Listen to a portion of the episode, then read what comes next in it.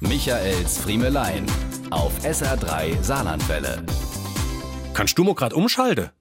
Ey, du hast doch die Fernbedienung. Nee, ey doch. Kennen wir alle, oder? Die Suche nach dem Umschalter, der dann am nächsten Morgen beim Kissen aufschütteln in der Sofaritze auftaucht. Und das ist bei weitem nicht der ungewöhnlichste Ort. Hinterher weiß nie jemand, wie sie dahin geraten ist, aber manch eine Fernsehfernbedienung ist schon im Gefrierfach, auf dem Kloschränkchen oder gar im Kissenbezug gefunden worden. Und da sprechen wir nur von den aktuellen Fernbedienungen. Die anderen haben ja ihren eigenen kleinen Kosmos. Die Kruschelschublad, in der sie ihre Rente verbringen und warten und warten, auf was auch immer. Ich wette, auch in Ihrem Haushalt finden sich Fernbedienungen, bei denen Sie noch nicht mal mehr sagen können, wofür die mal gut waren, zu welchem Gerät sie gehören.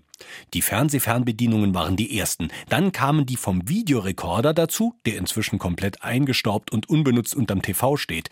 Trotzdem wird die dazugehörige Fernbedienung morgens beim Couchtischputzen immer noch schön akkurat und dekorativ neben ihren Geschwistern vom Fernsehen und der Stereoanlage platziert.